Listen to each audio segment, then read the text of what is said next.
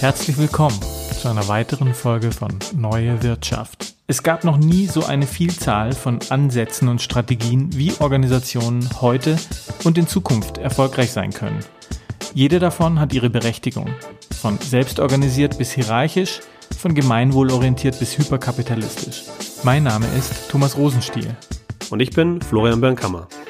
Als Unternehmer, Berater und Coaches haben wir über die letzten 20 Jahre miterlebt und mitgestaltet, wie sich Arbeit in Organisationen verändert. In unserem Podcast Neue Wirtschaft reflektieren wir aktuelle Lösungsansätze und Methoden, ganz undogmatisch und praxisorientiert und nutzen die Gelegenheit, Unternehmer, Führungskräfte und Experten zu treffen, um von deren Reise in die neue Wirtschaft zu erfahren und zu berichten.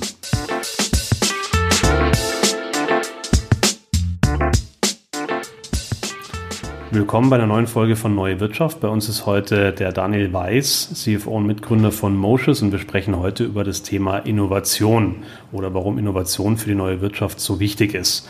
Ähm, Daniel, wer ist Motius und warum gibt es euch? Äh, Motius ist eine Forschung- und Entwicklungsfirma. Das heißt, wir sind wirklich genau darauf spezialisiert, mit den neuesten Technologien äh, gemeinsam mit unseren Kunden neue Produkte zu bauen. Äh, das, warum es uns gibt, erklärt sich eigentlich am besten aus der Gründungsgeschichte heraus.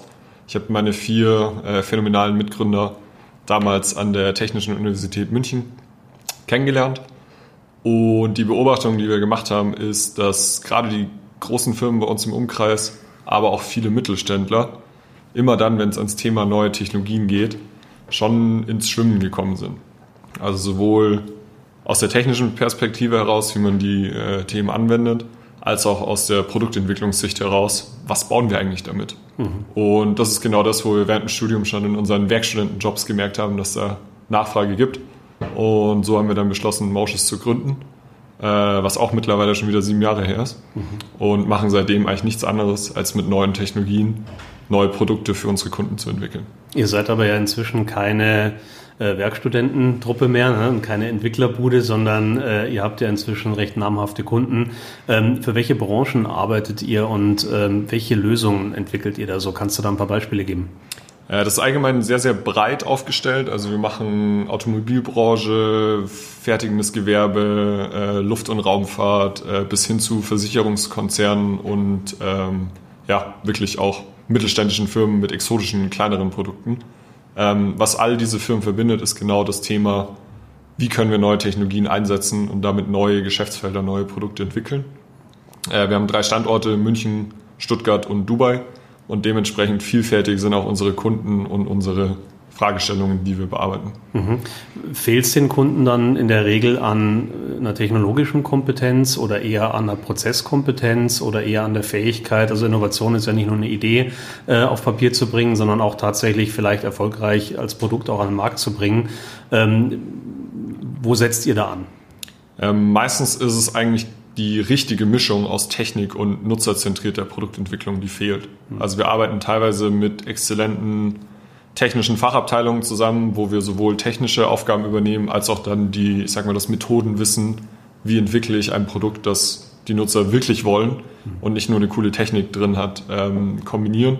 Und es gibt andere ähm, Teams, wo gerade in Innovationsabteilungen oder ähnlichen dedizierten Abteilungen mehr von der Methodenkompetenz rund um Produktentwicklung, Design Thinking, frühe Innovationsphasen und so weiter schon da ist, wo es dann aber darum geht, aus so einer Pipeline von fünf bis zehn Ideen in die Umsetzung zu gehen, wo es für viele Firmen schwierig ist, dann quasi selber für diese kürzeren Projektabläufe von drei bis sechs Monaten immer zehn verschiedene Entwickler mit spezialisierten Skillsets auf ein Thema zu setzen, zu iterieren, schauen, ob es klappt oder nicht. Und wenn dann ein Thema, wie es ja korrekt ist, auch beendet wird, wenn die Marktnachfrage nicht da ist, dann wieder umzuschiften. Ähm, das heißt, in dem Setting bringen wir dann eher die technische Kompetenz in so eine Zusammenarbeit und Partnerschaft, ähm, wenn eben die Produktentwicklungskompetenz schon vorhanden ist. Mhm. Das heißt, ihr dockt dann relativ flexibel ähm, dort an, wo das Problem im Prinzip ja auch entsteht. Ähm, und jetzt höre ich auch raus, ihr habt nicht nur Ingenieure und entwickelt auch nicht nur technische Prototypen, sondern ihr steigt auch in der früheren Phase des Produktentwicklungsprozesses mit ein. Das heißt, typischerweise könnte zu euch auch eine Produktabteilung, vielleicht auch eine Geschäftsführung, Vorstand kommen und sagen, Mensch, wir haben hier ein Problem, äh, bei uns hakt es mit der Innovation, was können wir machen? Genau, also der Startpunkt, wo wir ansetzen, ist eigentlich, äh, sobald die, ich sag mal, Consultants mit ihren PowerPoint-Präsentationen zum Digitalisierungsstrategie oder sonstigen Prozess durch sind und es wirklich darum geht, okay, was machen wir denn jetzt, was bauen wir denn jetzt? Ab diesem Zeitpunkt äh, sind wir eigentlich der richtige Partner, ähm, starten auch manchmal in der Anfangsphase wirklich mit Workshop-Formaten oder äh, Google Design Sprints oder normalen Design Thinking Projekten, um mhm. ein Produkt noch weiter zu schärfen und zu entwickeln. Aber was uns immer antreibt, ist, das Ding auch zu bauen. Mhm. Also nichts schlimmer wie ein Projekt, wo irgendwas danach in der Schublade verschwindet, mhm. sondern ums uns geht es so wirklich auch um die, die technische Umsetzung. Mhm. Kannst du, es geistern ja immer so eine Menge Buzzwords durch die Gegend, wenn man über neue Technologien spricht oder über Technologien, die jetzt in Zukunft wichtig sind, ja, von Blockchain über Robotics, äh, künstliche Intelligenz, äh, Augmented Reality und so weiter. Was sind denn Themen, die aus deiner, aus eurer Sicht wichtig sind, wenn man jetzt mal einfach auf die äh, so, so künftige Wirtschaft der nächsten Jahre guckt? Womit müssen sich Unternehmen heute beschäftigen? Also es gibt unterschiedliche Felder, die für uns ähm, sehr interessant sind. Was uns am meisten reizt, sind Schnittstellenthemen, wo mehrere von diesen neuen Technologien zusammenkommen, weil das typischerweise auch die komplexesten sind. Also wenn man jetzt ein so ein Cluster nimmt, wie zum Beispiel Maschinen Deep Learning, ähm, quasi ist die ganze Ebene, wo kommen meine Daten her, welche Daten habe ich, welche Informationen stecken da drin. Ähm, super interessant. Da arbeiten wir von äh, dem europäischen Stromnetz, dass das äh, quasi stabil bleibt und wir alle unseren Strom haben, über autonomes Fahren äh, bis hin zu klassischen Wirtschaftsprüfungen, die eben datengetrieben neue Erkenntnisse ähm, erkennen wollen zusammen. Und was oft bei uns noch dazu kommt, sind dann wirklich auch physische Prototypen. Also autonom fahrende Roboter, die in Fabriken eingesetzt werden können oder Straßenlaternen. Wir haben die neuen Straßenlaternen für die Stadt Dubai. Porsche hat das Design gemacht wir haben quasi die ganze Elektronik ähm, und das ganze smarte Backend gebaut, damit eben so eine Straßenlaterne mit Autos, mit den Menschen kommunizieren kann.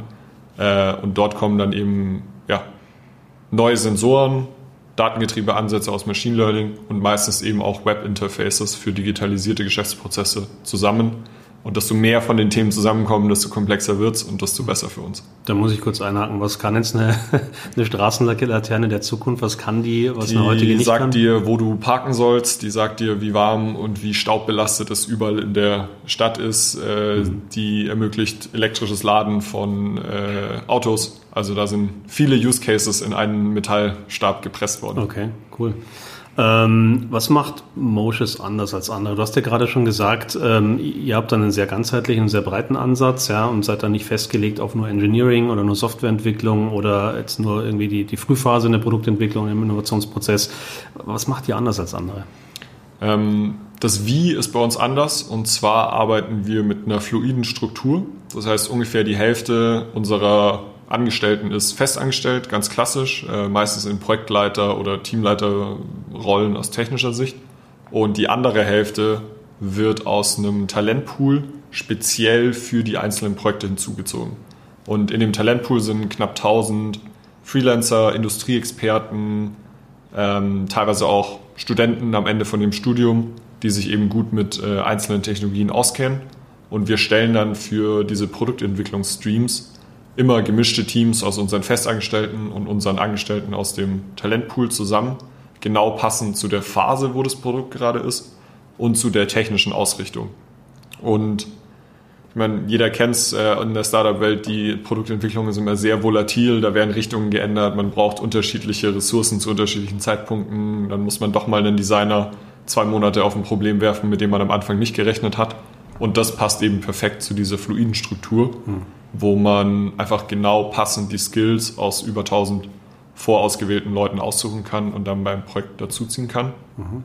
Was vielleicht noch wichtig zu sagen ist, wir vermitteln keine Leute, mhm. sondern wir verkaufen die fertigen Prototypen oder die fertigen Produkte, die dann, weiß nicht, die Prototypen werden auf der CS oder auf irgendwelchen mhm. Messen gezeigt und die Produkte sind wirklich im Produktiveinsatz mhm. vom Chatbot in der Versicherungsbranche, der irgendwie in Europa und Südamerika im Einsatz ist, ähm, oder ähnlichem. weil nur Leute vermitteln ist langweilig. Ja, also, also keine verlängerte Werkbank, kein Bodyleasing. Aber sag mal, wie kommt ihr denn an die guten Leute ran? Das ist ja nicht so einfach. Man muss ja A, wissen, wo sie sitzen, man muss sie dann finden, ansprechen, man muss sie dann ja auch überzeugen, äh, dass sie auch wirklich Lust haben, äh, mit euch zu arbeiten. Ähm, und ihr setzt ja auch darauf, dass genau in diesem Spezialistenumfeld äh, ein großes Interesse auch vorherrscht, ähm, eher als Freelancer auch tätig zu sein. Kannst du das ein bisschen einordnen? Glaube, das Geheimnis, äh, was wir rückwirkend dann erkannt haben, weil wir es von Anfang an immer so gemacht haben, war früh anzufangen, mit den Leuten zusammenzuarbeiten. Also viele Firmen trauen jemanden, der noch am Ende von seinem Studium ist, noch nicht das Gleiche zu wie jemanden, der ein, zwei Jahre Berufserfahrung hat. Das ist in vielen Bereichen auch richtig. Aber gerade im Bereich neue Technologien, wenn es eine Technologie erst seit zwei Jahren auf dem Markt überhaupt gibt, bringen dir deine zehn Jahre Berufserfahrung nichts, weil in acht davon gab es die Technologie noch gar nicht. Das heißt, wir starten sehr früh mit den Leuten an der Universität äh, die Zusammenarbeit und schaffen es dann so, die richtig guten Leute an uns zu binden und weiter bei uns zu haben, dass sie eben gar nicht erst äh, ja, weg wollen, weil es hier schön ist. Mhm, mh. Und ganz kurz, ja. zweiter Punkt noch, ähm, der Fokus auf wirklich nur neue Technologien. Mhm. Das ist wirklich auch so ein Positivkreislauf, der sich da jetzt nach sieben Jahren ergeben hat. Mhm wir machen nur die spannenden neuen Technologiethemen. Das zieht die besten Leute an. Man braucht aber auch die besten Leute, um genau diese spannenden Themen zu machen. Ähm, das heißt, äh, wir haben zum Beispiel ein System, dass die Mitarbeiter eigenständig abstimmen können, ob ein Projekt cool genug ist oder nicht. Mhm. Was eben dann dazu führt, dass quasi die Leute bleiben und die Brand so aufrechterhalten bleibt. Funktioniert das standardmäßig, dass ihr eine Anfrage von einem Kunden bekommt und dann dieses System angeworfen wird und ihr erstmal abstimmt im Team, ob ihr das Projekt machen wollt und daraufhin sagt ihr ja oder nein? Oder wie, wie Also es gibt eine, eine, Vorselektion bei uns im Sales-Team, einfach mhm. durch die, oder Think Tank-Team, einfach nur durch die Ansprachen, die gemacht werden und die Projekte, die reinkommen. Und die Ebene, die dann wirklich die technische Abschätzung macht, ähm, gerade die Entwickler, haben dann die Möglichkeit, Sachen zu flaggen und im Endeffekt zur Abstimmung zu mhm. geben ob das Projekt gemacht wird oder nicht. Mhm. Das heißt, ihr könnt auch frühzeitig schon sehen, wie so die Kapazitäten oder Ressourcenlage liegt. Ja, auch qualitativ haben wir Leute, die da auch Bock drauf haben und ihr müsst jetzt nicht was verkaufen äh, und sucht euch dann eben auch Entwickler dazu. Ähm, Stichwort Think Tank ähm, habe ich auch gehört, gelesen, rausgehört. Ähm, ihr denkt auch ein bisschen nach vorne. Das heißt, ihr reagiert jetzt nicht nur, sondern ihr sucht euch natürlich A, die Themen, hast du gerade gesagt, die in Zukunft relevant sind. Was passiert in diesem Think Tank?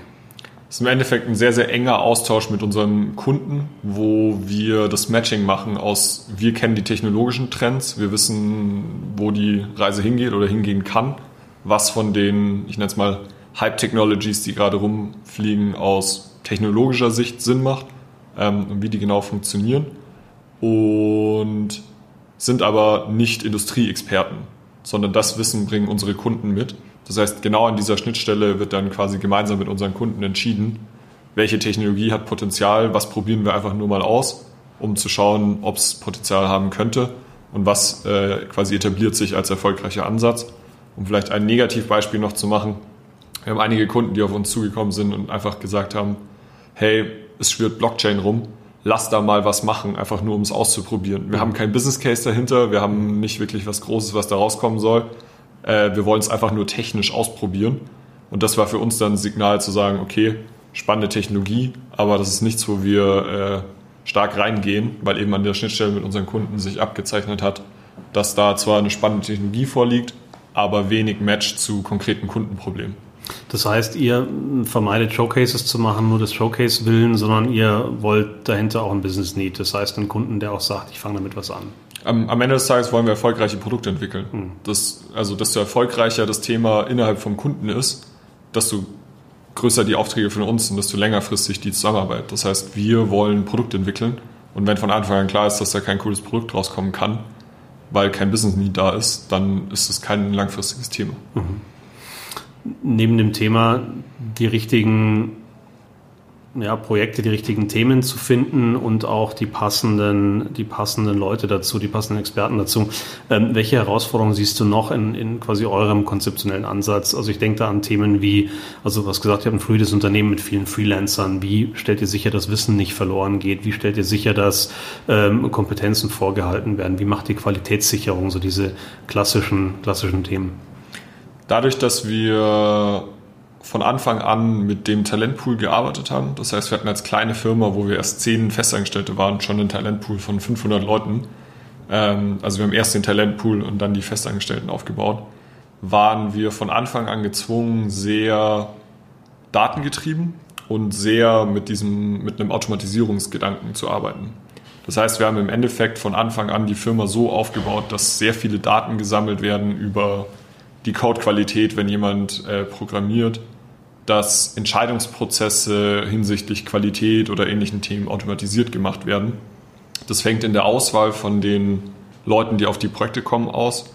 Wir werten automatisch deren GitLab-Profile aus, äh, wenn sie uns die Daten zur Verfügung stellen und berechnen quasi, wie gut ist jemand mit einer gewissen Programmiersprache, basierend auf den Informationen, die vorliegen und haben so quasi automatisierte Qualitätssicherungsprozesse, die halt schon 80 Prozent von dem Aufwand wegnehmen und die verbleibenden 20 Prozent sind dann wirklich klassische Qualitätssicherungsprozesse, wie man es kennt, die dann bei uns auch überwiegend eben von den Festangestellten äh, durchgeführt werden, die halt quasi mit dieser Aufteilung 50-50, Hälfte festangestellt, Hälfte aus dem Talentpool, eigentlich da eine sehr, sehr gesunde Mischung dann ergeben. Mhm. Das heißt, ihr wisst, ihr wisst, wer äh, quasi fähig ist und, und qualitativ hochwertige Arbeit ab, abliefert und könnt dann auch eben entscheiden, wer bleibt bei uns im Pool und wer bleibt nicht. Ähm, habt ihr einen hohen Turnover in eurem Pool oder ist der relativ stabil? Also im Pool ist die durchschnittliche Halbwertszeit von, also vielleicht das falsche Wort, aber die durchschnittliche Zeit, wo jemand verfügbar ist, sehr abhängig von der Situation. Mhm. Also bei dem Segment Young Professionals, die quasi am Ende von ihrem Studium anfangen und dann die ersten zwei, drei Jahre nach quasi äh, Studienende äh, verfügbar sind, sind so drei bis vier Jahre eine typische Größenordnung. Dann kommt eigentlich die Entscheidung, gehe ich jetzt in eine Festanstellung oder werde ich mein Leben lang Freelancer sein? Das Segment Freelancer sind in Wellen verfügbar, je nachdem, ob sie auf einem Projekt bei uns oder bei einem Kunden sind. Ähm, das heißt, das ist ungefähr der Turnover in dem Pool. Mhm. Okay. Ähm, das, das war jetzt so das Thema, quasi wie nutzt ihr eben auch äh, Technologie, um Quali Qualität einschätzen zu können? Ähm, nutzt ihr Technologie, um auch nach vorne zu gucken, also auch vielleicht irgendwo aus dem Markt die Info rauszuziehen, was kommt, was entwickelt sich da? Ähm, also wir nutzen wirklich in fast jedem Bereich, äh, sage ich mal, technologische Ansätze. In dem Bereich Identifizieren von Trends, ähm, haben wir genau den gegenteiligen Ansatz. Also wir haben ungefähr 10% der Arbeitszeit von unseren, all unseren Festangestellten ist reserviert für das quasi Entdecken, Lernen und damit Dinge umsetzen von neuen Technologien. Das heißt, wir bilden immer Teams, die aus persönlichen Interessen heraus sich eine von den neuen Frameworks, Technologien oder Ansätzen, die aus Research Papern oder von ihrem eigenen Interesse heraus entdeckt wurden, ähm, eins von diesen Themen wird ausgewählt und nachgebaut. Oder selber ausprobiert, wie kann ich äh, das neue Deep Learning Framework anwenden, um Schafkopfkarten zu zählen oder um Computerspiele zu automatisieren und einen Bot zu schreiben, der wie Google mit StarCraft äh, quasi äh, Reinforcement Learning einsetzt, um einen smarten Agenten zu bauen. Also ich sage mal ein spielerischer Ansatz, um die neuesten Technologien auszuprobieren. Und das Wissen, was daraus entsteht, wird dann wiederum ans Think Tank zurückgespiegelt, die dann eben mit den Kunden wissen, welcher Ansatz, welche Technologie funktioniert wirklich, weil wir sie intern schon mal ausprobiert haben. Mhm. Jetzt habe ich bei euch ähm, schon rausgehört, dass für euch in ähm, Zukunft das Thema oder die Zielgruppe Mittelstandsunternehmen wichtiger wird. Warum ist das so und was habt ihr jetzt speziell für die Zielgruppe ähm, zu bieten? Was mich persönlich beim Mittelstand immer wahnsinnig beeindruckt, ist, wie viel Fachwissen und wie breit auch teilweise der Kundenstamm von wirklich diesen spezialisierten Mittelstandsunternehmen ist. Ähm, also alle persönlichen Kontakte, die ich da mit Geschäftsführern oder mit Firmen hatte, ähm, waren eigentlich super spannend, was da für eine Basis da ist. Ähm, was ich sehr, sehr spannend finde, ist, dass die Denkweise teilweise komplett unterschiedlich ist. Also ich komme oft aus der Richtung, wer ist euer neuer Kunde, was will der genau, was sind dem seine Kriterien, warum er etwas kauft. Und wir denken aus der Richtung. Oft ist die Denkweise traditionell im Mittelstand sehr ähm, inkrementell. Also wir haben eine neue Produktgeneration, die muss nochmal 5% die Steifigkeit verbessern von mhm. irgendeinem Teil oder ähm, quasi sehr weiterdenken in bestehenden Bahnen, was ich komplett nachvollziehen kann, wenn man das einfach eine Weile schon gemacht hat. Und gerade durch dieses Aufeinandertreffen von komplett neuer Denkweise, äh, digitalen Technologien und klassischem Mittelstand entstehen sehr, sehr spannende neue Ansätze für Produkte, ähm, die eben aus dieser inkrementellen Denkweise ein bisschen rausgehen und vielleicht auch mal einen radikalen neuen Ansatz auf eine Themenstellung werfen. Mhm. Hast du da äh, ein Lieblingsthema oder ein Beispiel? Es mm, gibt eine Reihe von, von Themen, das reicht von Automatisierung, von Fenster- und Türenherstellung, mhm. ähm, über eins meiner Lieblingsbeispiele ist äh, Hydraulik von Baggern. Mhm. Äh, da ist quasi jahrelang die neuen Produktgenerationen haben Wert gelegt auf Qualität, auf Beständigkeit ähm, und so weiter. Aber der Markt ist sehr stark kostengetrieben. Ähm, und den Ansatz, den wir dann gemeinsam gewählt haben, ist die Wartung von diesen Ventilen nicht mehr per Kabel und physischem Arbeiter vor Ort, der da aufwendig Parameter ausliest und eine Wartung zu machen, sondern über einen digitalen Ansatz, dass diese Daten quasi lokal erhoben werden, per Funk versendet werden und man Remote-Wartung machen kann. Das heißt, dieser Mittelständler im Premium-Segment hat durch diese, ihr spart euch bei der Wartung x Euro durch unsere teure Lösung, war auf einmal wieder bei dem Kaufkriterium, was wichtig war von den Einkäufern, nämlich der Preis, mhm. wieder vorne mit dabei, eben wegen dem Einsatz von neuen Technologien, ähm, was ich ein ganz schönes Beispiel finde. Mhm. Das hast du vorhin gesagt, ähm, euch ist wichtig, erfolgreiche Produkte zu entwickeln. Ähm, wie weit geht es im Prozess? Weil äh, nach euch kommt ja letztlich der Kunde, der muss das Produkt ja nehmen, muss es vermarkten, äh, vielleicht veredelt das nochmal, ähm, entwickelt es vielleicht im Reifegrad nochmal weiter. Ihr, habe ich jetzt verstanden, liefert manchmal auch wirklich bewusst Prototypen ab, um einfach auch eine Nachbar Machbarkeit nachzuweisen ja. und der Kunde setzt damit an. Ähm, ich habe jetzt häufig von Kunden gehört, ähm, dass es ihnen schwerfällt, solche Innovationsprodukte, die eben noch nicht komplett im eigenen Unternehmen entwickelt wurden, dann bei sich in die Linie zu kriegen, wirklich erfolgreich zu machen, zu vermarkten. Ist es ein Thema, das euch auch häufig begegnet? Habt ihr da einen Blick drauf oder eine Meinung? Also es gibt unterschiedliche Vorgehensweisen, wie wir das angehen. Ähm, teilweise übergeben wir die fertigen Lösungen dann an die Business Unit, die quasi mhm. das betreibt die sind in den allermeisten Fällen bei der Produktentwicklung als Product Owner beteiligt. Mhm. Das heißt, sie sind diejenigen, die entscheiden, welche Features, natürlich auf Vorschlag von uns oder auf Marktinputs äh, basierend, aber mhm. dieser Buy-in ist dadurch gegeben, dass der Kunde entscheidet, welche Features in welcher Reihenfolge und wirklich gemeinsam mit uns die Entscheidungen trifft, wie dieses Produkt aussieht. Mhm. Das heißt, die Identifikation ist im Normalfall sehr, sehr hoch. Mhm. Also es ist jetzt kein von extern übergestülptes Produkt, sondern unsere Ansprechpartner sind immer direkt beteiligt bei der Erstellung. Mhm.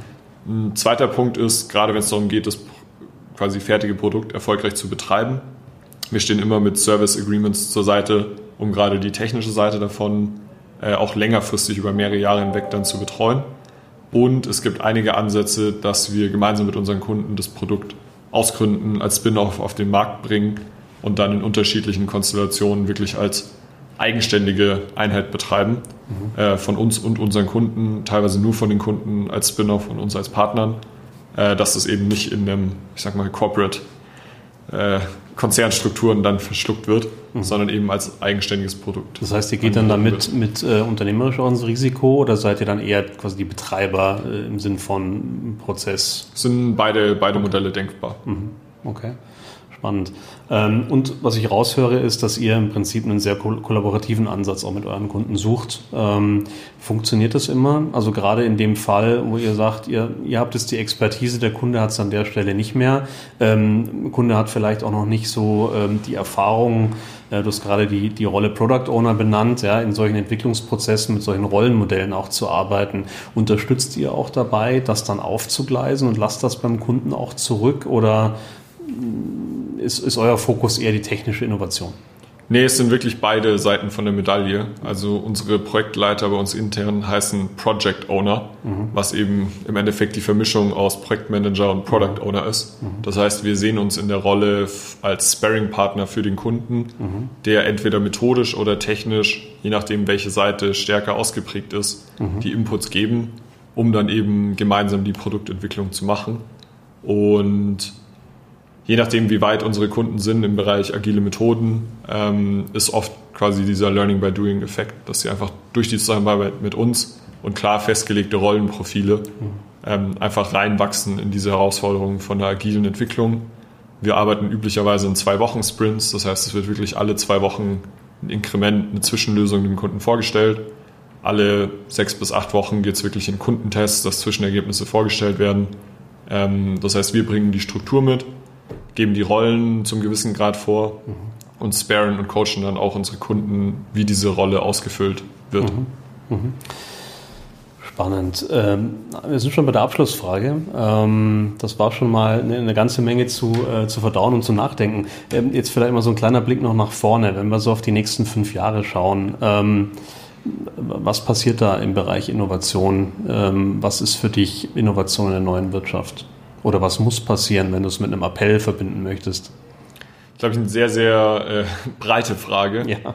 Ähm, ich glaube, eine von den größten Dingen, die passieren wird, ist, dass jede Firma sich auf kurz oder lang selber überholen muss.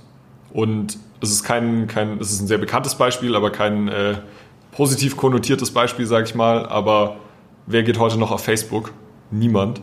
Die nächste Generation WhatsApp und Instagram, die haben sich komplett selber neu erfunden und neu geschafft und radikal neue Plattformen gefunden, obwohl sie erst ich weiß nicht, wie alt Facebook ist, acht Jahre, zehn Jahre, 15 Jahre alt sind, komplett auf die neue Generation gegangen.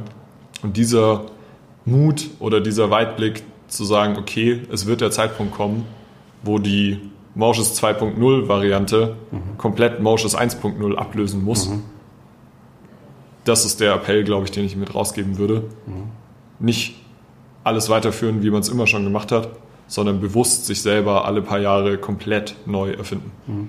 Dann mache ich die Frage jetzt zum Abschluss nochmal ein bisschen ja. enger. Und zwar, wie merkt Moshes, wann der richtige Zeitpunkt ist, Moshes 2.0 zu launchen und damit vielleicht auch Moshes 1.0 zu disruptieren? Ähm, wir haben diesen Prozess dieses Jahr äh, angestoßen. Mhm. Ähm, bei uns waren es jetzt fünf Jahre Wachstum, wo wir uns jedes Jahr nahezu verdoppelt haben als Firma. Ähm, das heißt, wir haben im Endeffekt jetzt aufgrund von viel, vielen Unterhaltungen intern mit den Mitarbeitern als quasi Hauptquelle mhm. für dieses äh, Gefühl äh, irgendwann den Punkt erreicht gehabt, wo die Liste von Themen, äh, wie sie sein sollten und die Analyse, wie wir gerade sind, stark basierend auf dem Input von den Mitarbeitern, einen Punkt erreicht hat, wo wir gesagt haben, okay, jetzt ist der Zeitpunkt gekommen, auf die nächste Ebene zu gehen. In unserem konkreten Fall ist es der Beschluss, noch stärker von dem Projektgeschäft ins Produktgeschäft zu gehen. Ähm, und eben auch diese Türen, was wir vorher angesprochen hatten, dass wir dann gemeinsam mit den Kunden ins Risiko gehen und nicht ein Projekt machen, sondern quasi wirklich ein Spin-off, ein wirkliches Produkt bauen. Äh, dass das die Tür ist, die wir ab jetzt bei Motions 2.0 aufmachen äh, und da mehr ins Risiko gehen und mehr natürlich dann auch die Chance haben äh, und das Upside-Potenzial von einem mhm. eigenständigen Produkt. Mhm spannender Ein- und Ausblick zum Thema Innovation. Daniel, ich danke für das Gespräch. Vielen Dank, sehr schön war.